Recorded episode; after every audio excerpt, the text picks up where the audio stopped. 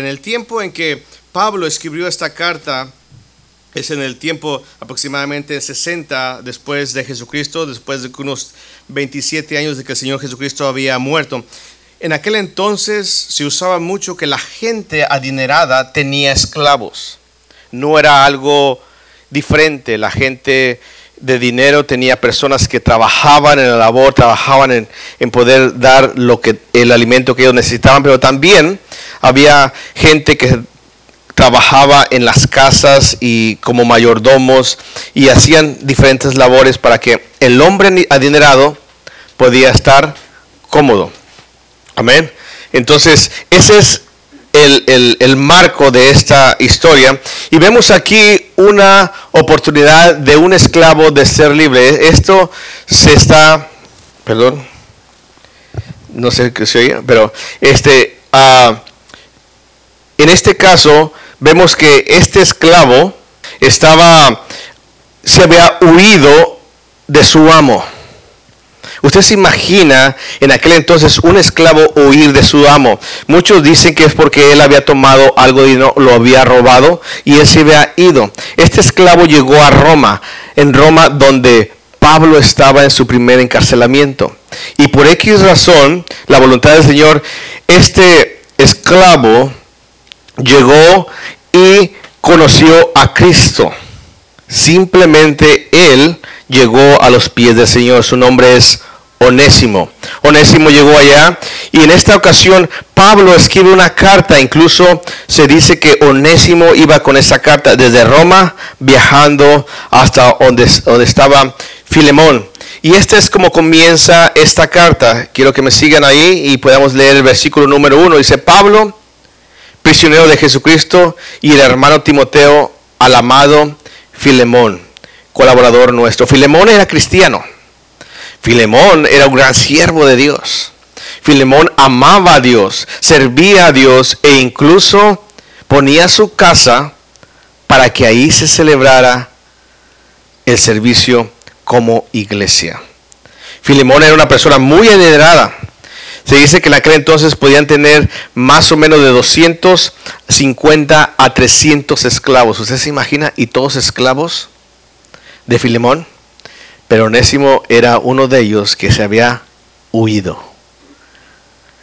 Y dice Filemón, versículo 2, a la amada hermana que Apia era la esposa de quién? De Filemón. Y Arquipo, ¿quién era Arquipo? Era el hijo de Filemón nuestro compañero de milicia y a la iglesia que está donde? En tu casa. Hermanos, qué hermoso es este siervo. Este siervo que tenía toda su familia envuelta. Pero esta carta fue escrita no solamente para Filemón, sino para su esposa y para su hijo y para todos los que estaban en la iglesia en su casa. Ese es el marco este es lo que tenemos que entender de esta carta. Apreciemos este, este punto de cómo esta persona tenía todo. Tenía todo. Tenía esclavos, tenía una esposa que amaba al Señor, tenía un hijo que servía al Señor porque era compañero de milicia y tenía la iglesia en su propia ¿qué? casa. Qué gran bendición, hermanos. Amén.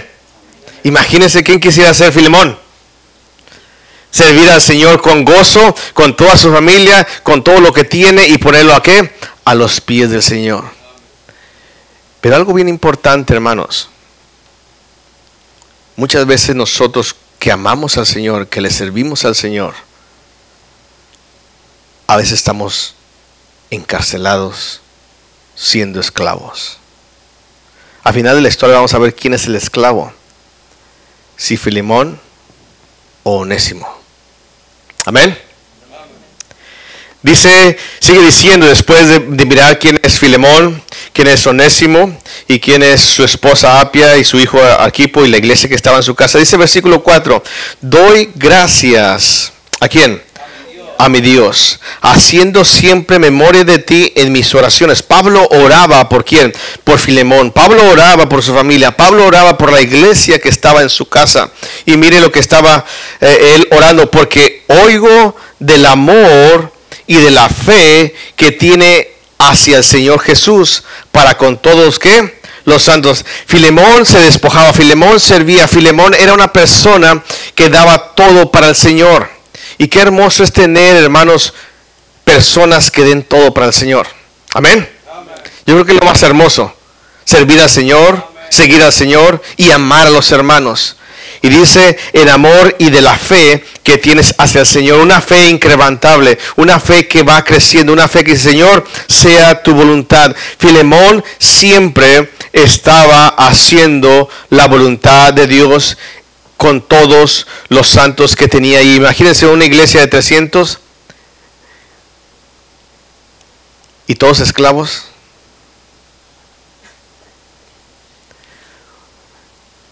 Yo me imagino, siendo él el patrón, el jefe, el dueño, el amo, ¿cómo trataría él a su iglesia?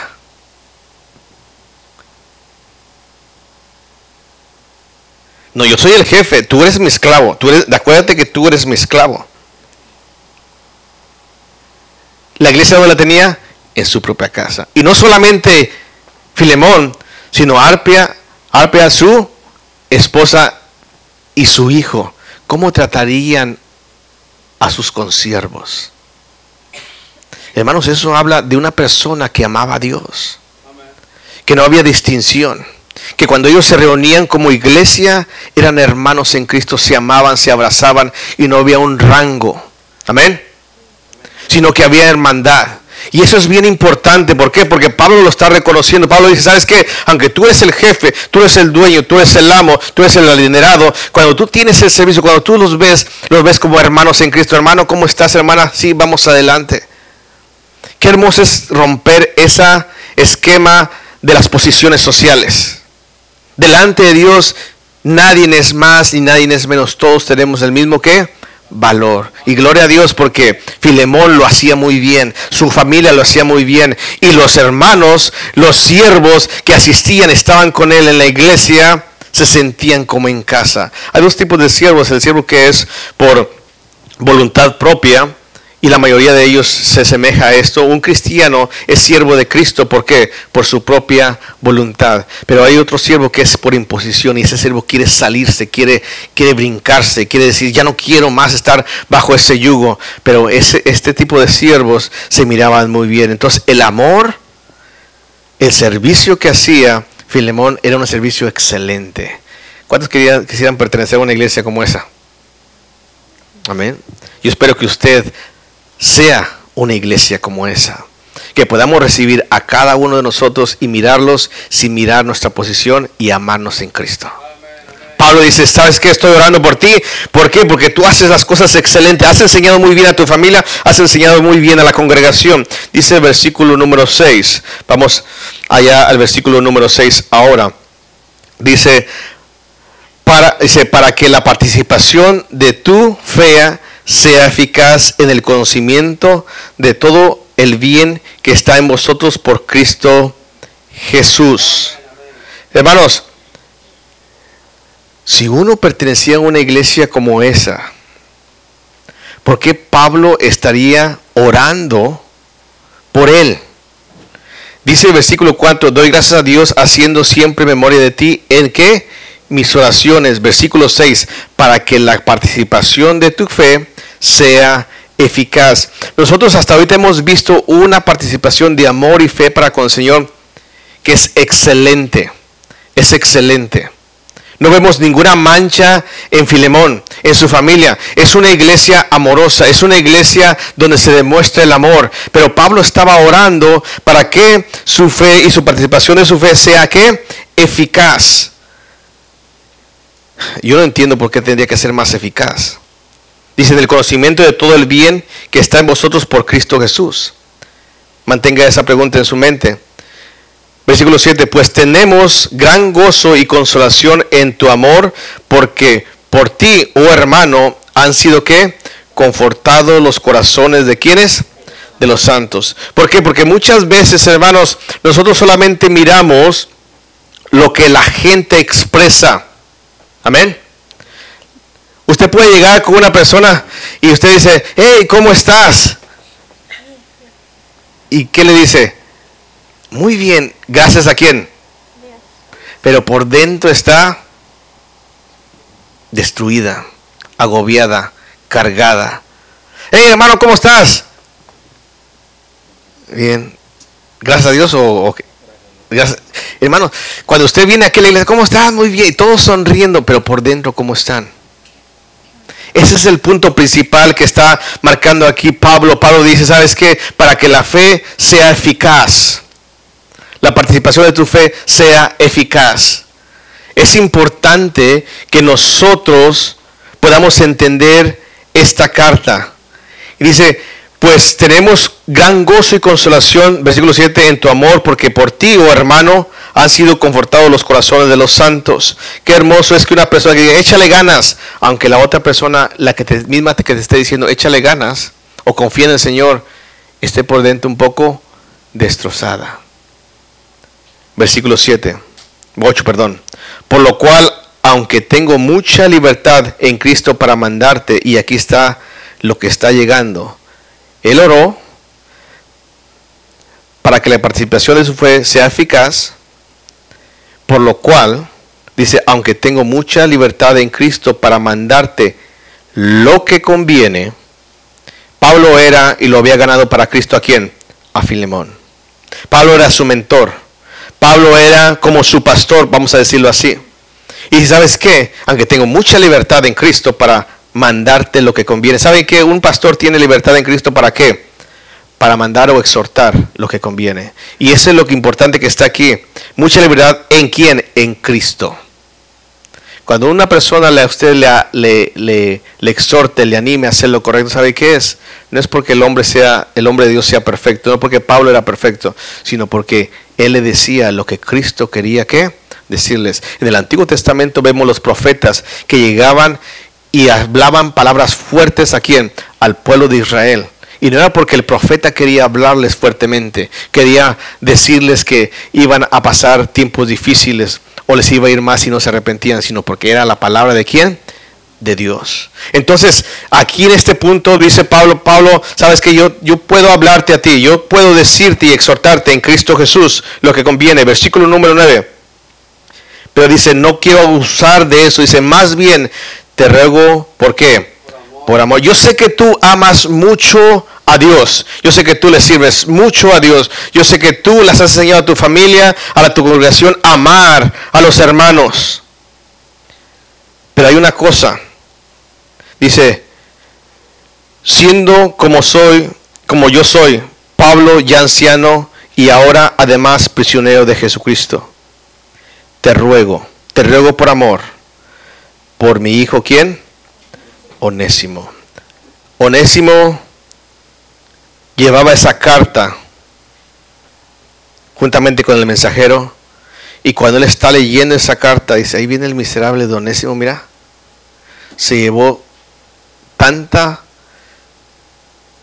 piezas de plata, tanto ganado me quitó y después se fue a la hacienda seguida y cuando lo descubrí, huyó. Y ahora viene de regreso. Pero al parecer que cuando él huyó, fue a Roma. Y Pablo ahora lo está regresando. Cuando Filemón, el amo, miraría a Onésimo, ¿cómo se sentiría él? ¿Haber sido burlado? ¿Haber sido robado, estafado? Cuando lo miró entrar por su casa ¿qué es lo que Filemón pensaría? Y es por eso que el motivo de esta carta es de Pablo a Filemón. Le dice, yo sé que trabajas mucho, yo sé que amas mucho a Dios, yo sé que sirves con toda tu familia, yo sé que tú has puesto todo, incluso haces la iglesia en tu casa y has demostrado y tienes un gran amor para los hermanos que están ahí en tu iglesia pero ¿qué de aquellos que te han causado un daño? Hermanos, es muy fácil demostrar amor a los hermanos que se portan bien con nosotros. Amén. Es muy fácil saludar a toda la gente, ay, te amo mucho, qué bueno que estás aquí, échale ganas, vamos a orar y vamos a hacer esto. Y es hermoso, pero ¿qué de aquellos que nos han hecho un mal a nosotros? ¿Qué de aquellos que nos han causado una herida profunda en nosotros y nos han quitado, nos han defraudado y nos han hecho algo que nos ha causado un dolor en nuestra alma? ¿Sabes qué, Filemón? Para que tu servicio, tu fe sea efectiva y eficaz, te falta una cosa. Te falta una cosa. Te voy a mandar a mi hijo unésimo. Dice versículo ahí 10. A quien engendré en mis presiones. La palabra engendrar que no significa que él fue su hijo físicamente, sino que él recibió a quién? A Cristo en sus prisiones. Sabes que cuando venía Él y estaba Él acá, Él llegó aquí, yo le expliqué el Evangelio, que sus pecados habían sido perdonados en la cruz del Calvario y que no hay otro sacrificio más perfecto que ese para cubrir y limpiar y remover todos nuestros pecados y estar bien delante de Dios. Él se ha arrepentido. Onésimo se ha arrepentido de lo que te hizo a ti, Filemón. Y sabes qué? Él ha entendido que Dios ya le ha perdonado sus pecados. Pero ahora va hacia ti. ¿Para qué? Para pedirte que le perdones. Hermanos, qué hermoso es pedir perdón. Qué hermoso es descansar dentro de nosotros. No, él, no. Nomás que lo vea diente por diente, ¿da? Ojo por ojo. El Señor Jesucristo está lleno de qué? Misericordia. Él no nos da lo que nosotros merecemos, hermanos. Nosotros cuando vemos a una persona que nos ha causado daño, no demos el mal que Él nos ha causado. Debemos demostrar que amor y perdón. Perdona. Onésimo llegaba a la carta y me imagino que iba temblando Así como cuando, ¿se acuerdan con los niños? Pues, a ver, acá viene la, la, chancla, ¿verdad? O el cinturón o el... No, no, no. Sí, yo fui, yo fui. Imagínense. Hermanos, cuando nos Onésimo fue, llevaba esa carta y dice Pablo, yo estoy intercediendo por él. Yo estoy diciéndote que le perdones, que le recibas. Versículo número 11 dice, el cual en otro tiempo te fue que... Oh, te fue un dolor de cabeza. Hay personas que son dolores de, ay, viene otra vez. Cada vez que abre la boca, le salen víboras, culebras y el, alacranes de su boca. No, no aguanto. Cada vez que viene, oh, nunca falta que va a decir, nunca falta que va a hacer. Siempre está en contra de mí. Imagínense, Onésimo le causaba un dolor a Filemón. ¿Cuántos de ustedes tienen personas así?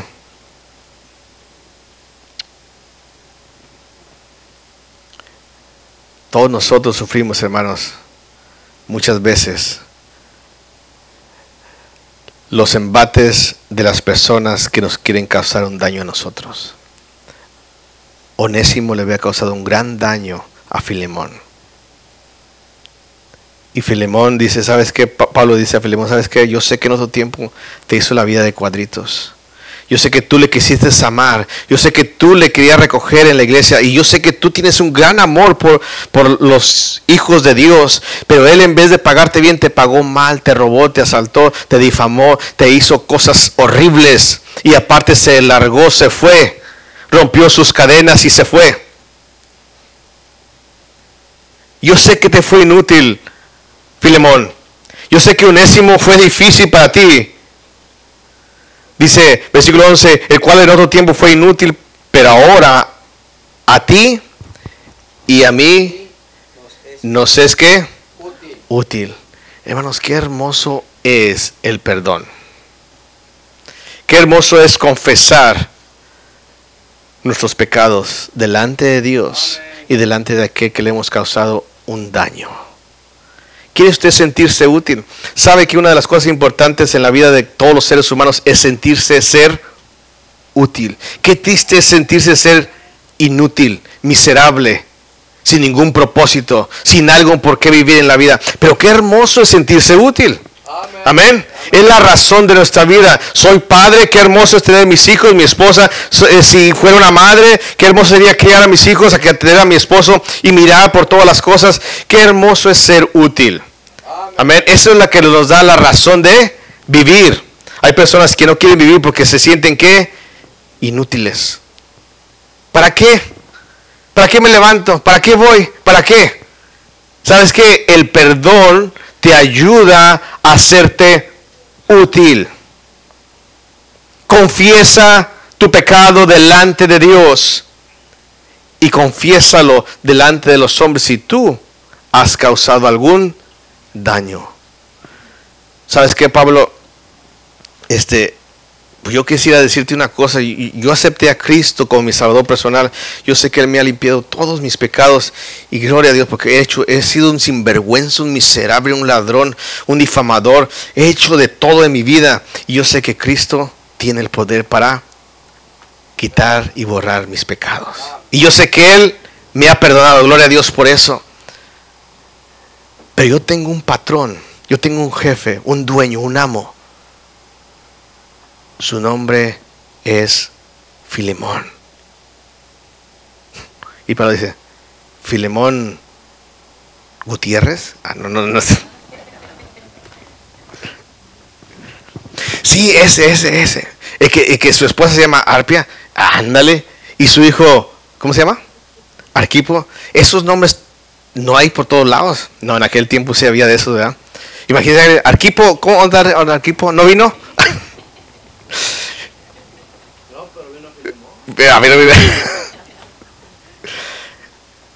Y dice Pablo, ¿sabes qué?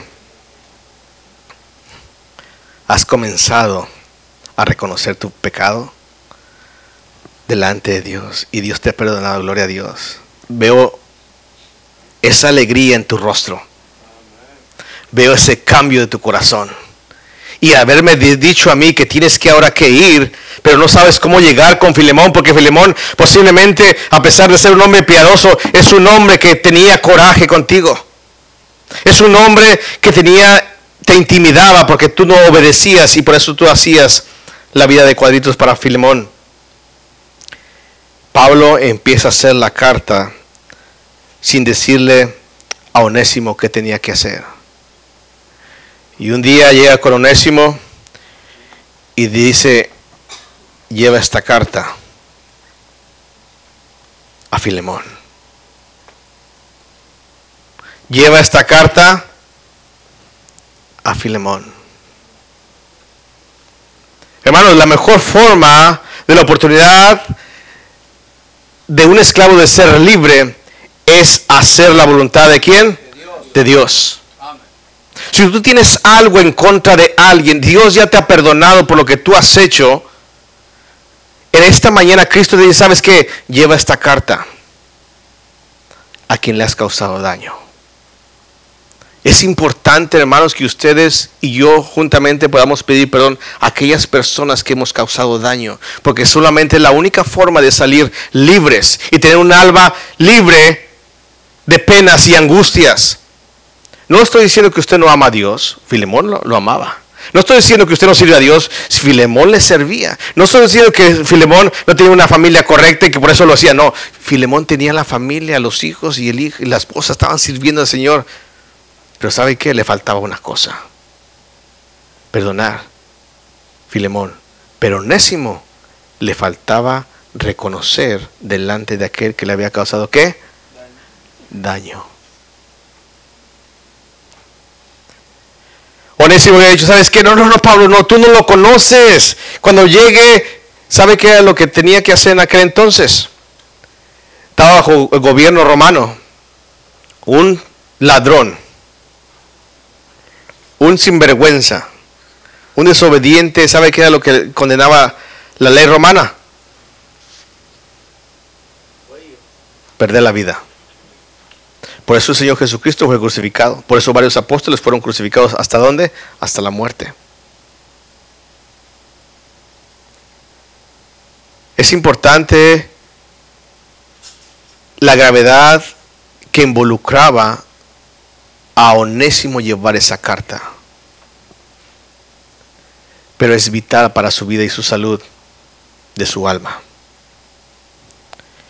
Dice, ahora a ti y a mí nos es útil. Versículo 12, el cual vuelvo a enviarte. Tú pues que recíbele como a mí mismo. Cuando usted perdona a una, una, persona que le ha causado un grande daño, tienes que ver la imagen de Dios en esa persona. La semana pasada estuvimos hablando a quién soy yo, ¿verdad? ¿Quién soy yo? Todo ser humano es la imagen de, de quién? De Dios. Pero aquí estamos hablando de hermanos en Cristo. ¿Y qué más? Cuando sabes que recibe como a mí mismo. Dice Pablo, recibe como si fuera yo mismo. Dice Cristo, recíbeme, recíbele a ese que te causó un gran daño como si fuera que yo mismo, dice Cristo. Cada vez que usted perdona a una persona, usted no se hace más, ni usted dice, ah, yo hice lo correcto, qué bueno, no. Usted y yo tenemos culpas que tenemos que confesar y pecados que tenemos que ir y confrontar. Ninguno de nosotros somos perfectos. Por lo consiguiente, usted no es digno de decir soy más. Simplemente somos iguales y debemos demostrar el amor de Dios hacia aquellos que nos han causado algún daño, perdonándoles y no volviendo a recordar eso. Qué hermoso es el perdón, hermanos. Es quitarse algo del alma. Es simplemente libertarse. Y dice, hey, soy libre. Soy libre. Porque el pecado esclaviza. Porque la culpa esclaviza. Y es importante que nosotros recibamos a esa persona que nos ha causado daño como a Cristo mismo. Versículo 13. Yo quisiera, fíjese lo que dice Pablo, yo quisiera retenerle conmigo. ¿Sabe por qué? Porque este Onésimo ya no se dan como antes. Este es fiel, es sincero, él no anda por las... Él me dice, ¿sabes qué? He hecho esto y lo confiesa. Y cuando yo le di la carta, yo sé que cuando yo le voy a dar la carta, yo sé que él no va a decir que no sabes qué, sí, Pablo, voy a hacerlo. Un onésimo, hermanos, cuando él agarró esa carta, él sabía, Pablo sabía que Onésimo no se iba a negar a llevar esa carta hacia aquel que le había causado tanto daño. ¿Saben por qué? Porque hombres como Onésimo son hombres fieles que saben confrontar las situaciones de su pecado para vivir una vida agradable a Dios. Yo quisiera tenerle conmigo, dice Pablo, me es de útil, dice, ¿para qué en lugar tuyo me sirviese en mis prisiones por el Evangelio. ¿Sabes que Tú eres de grande amor. Imagínate, yo sé que tú tienes la iglesia, tu familia, tú tienes un gran ministerio allá en tu casa, Filemón. Pero ¿sabes qué? Él es igual que tú. Él es ferviente, él es amoroso, él sirve, él ama a los hermanos, él quiere agradar a Dios en todo. Versículo 14. Pero nada quise hacer sin tú. Ay, qué hermoso es tener la sartén por el mango, ¿verdad, hermanos? ¿De quién era esclavo? ¿De Pablo, verdad? No. De Filemón. Y ahora Pablo le dice, ¿sabes qué? Tú tienes en tu mano la libertad de este hombre. Wow.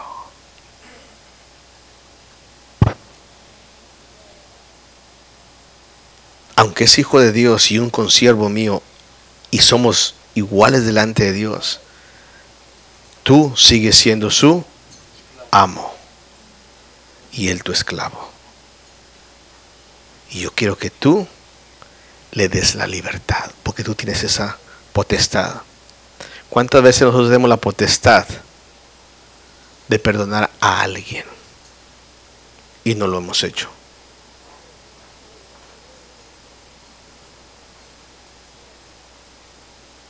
No, Él fue el que me hizo a mí. Sí, yo sé, Filemón. Pero tú tienes la potestad de perdonarle. Tú tienes la potestad de perdonarle. Tú tienes la autoridad de que esa alma pueda ser y vivir una vida saludable. Pablo le dice, ¿sabes qué? Nada quise hacer sin tu consentimiento.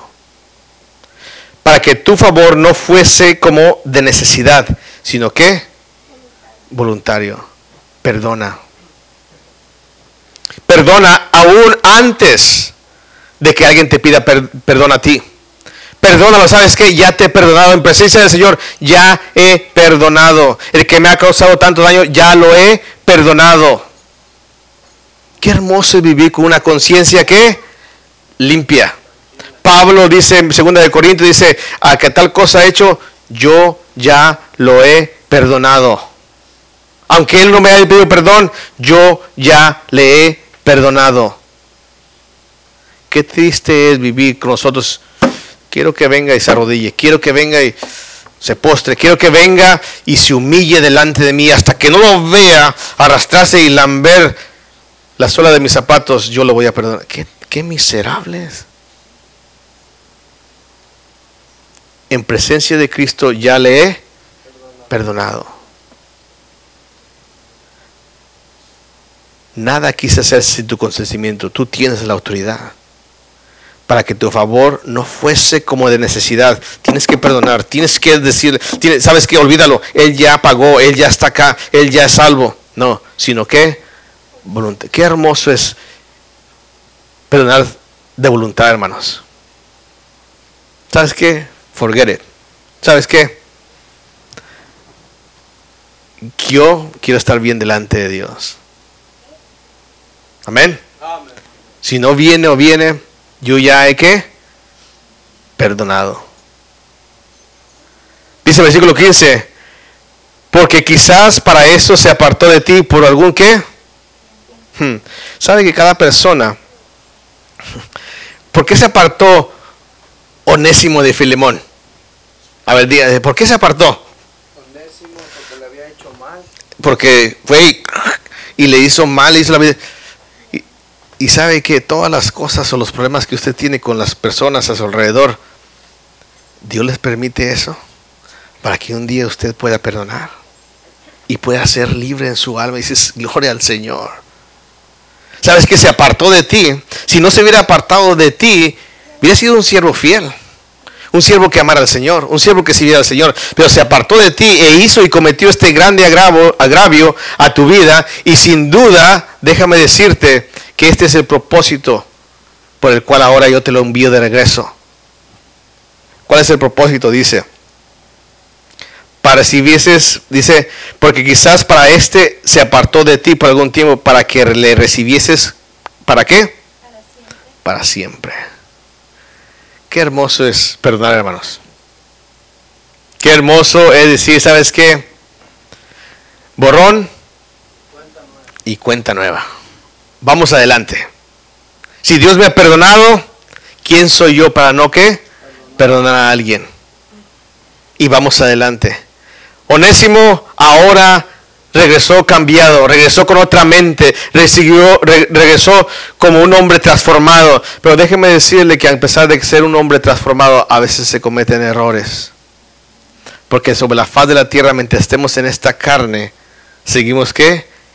Cayendo en pecado. Y qué hermoso es perdonar. Pedro le dijo, ¿cuántas veces tengo que perdonar, mi hermano? 70 veces qué? Algunos llevan la calculadora, no, ya lleva 469. Una más. Una más. Y no más. Se acabó. No. Todas las veces que fuera posible. Y todas las veces que tú estés en la posición de perdonar, tienes que perdonar.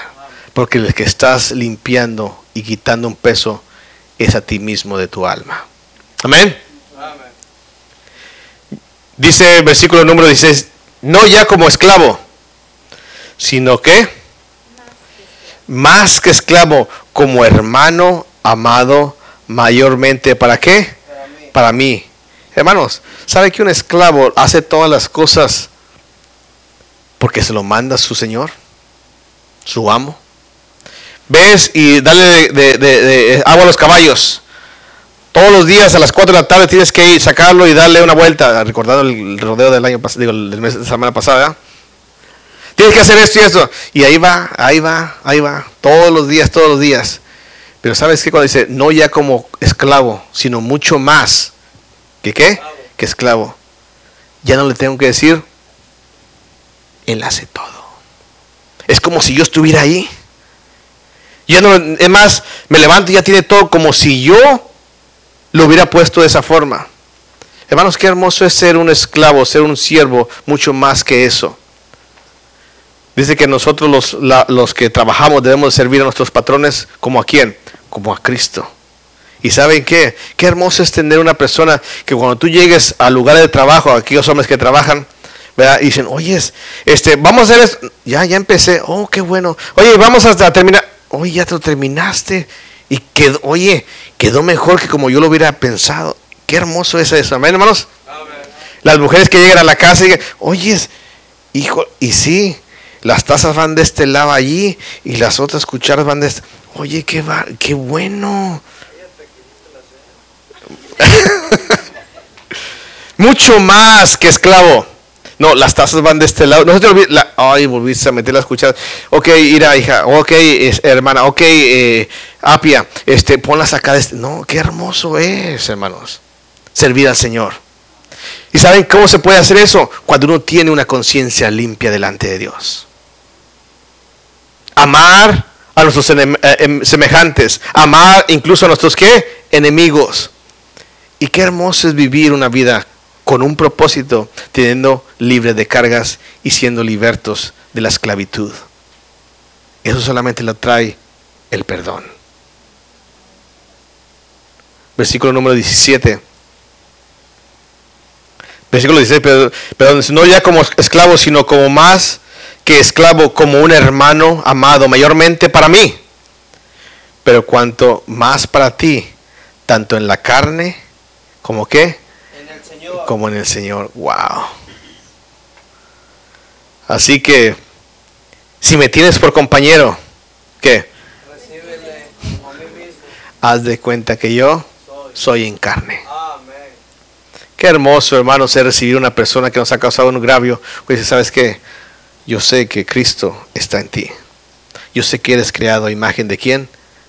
De Dios. Y qué hermoso descansar. Y si sabes que Señor, gloria a Dios, estoy libre de ese odio, de ese rencor, de ese malestar que me causaba en mi alma.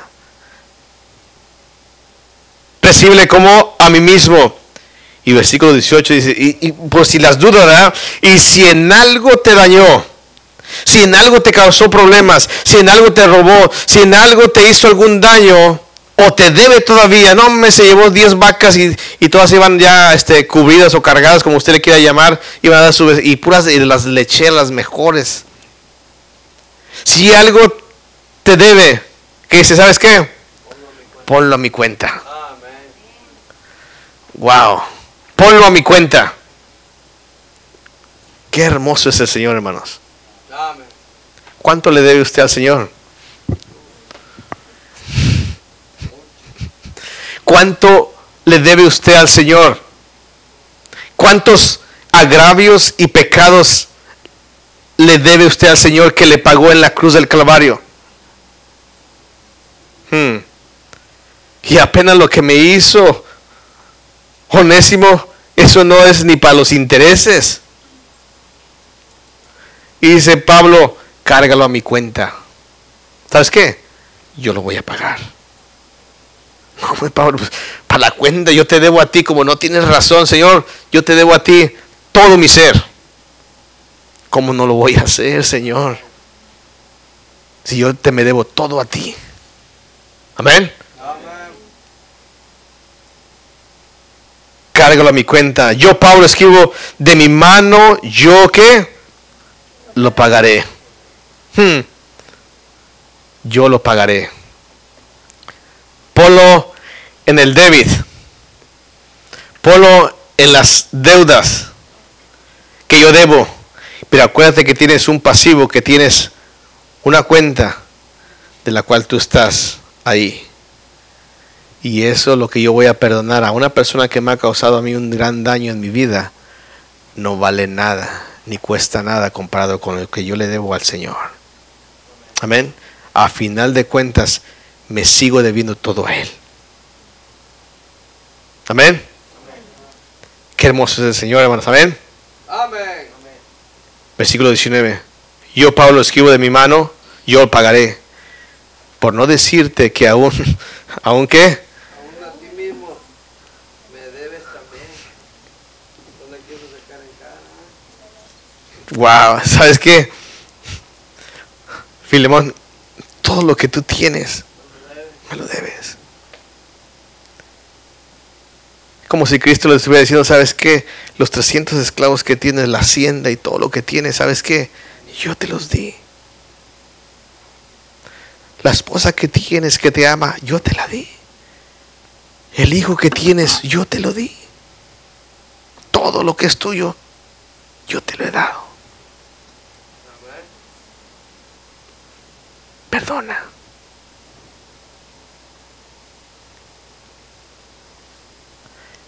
Hermosos perdonar, hermanos. Amén, hermanos. Amén, amén. Versículo 20. Sí, hermano. Tengo tenga yo algún provecho de ti en el Señor.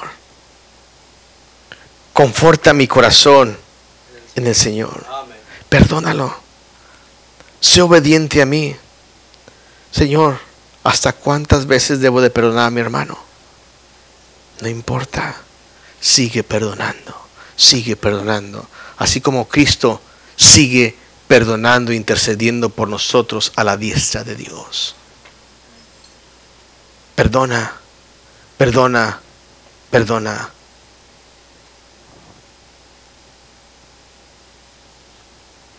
Versículo 21, 21.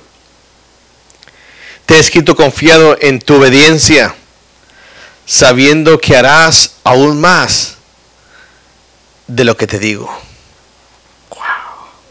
No solamente lo voy a perdonar, no solamente lo voy a restituir, sino que lo voy a qué? A levantar. Cuando usted y yo venimos a Cristo, él no solamente Él no solamente nos perdonó nuestros pecados. ¿Sabe qué hizo? Nos levantó. Y en el día postero estaremos delante de la presencia de Dios solamente por su gracia y su misericordia. Él nos restableció y nos puso no solamente como una creación redimida, sino que ahora somos qué? La familia de Dios el primogénito de muchos hermanos, dice Hebreos capítulo 2. Cristo tuvo que venir y morir para ser el primogénito de muchos hermanos. Somos hermanos de quién? Del Señor Jesucristo. Y eso es ponernos de qué? En alto. Último versículo, hermanos. Versículo 22.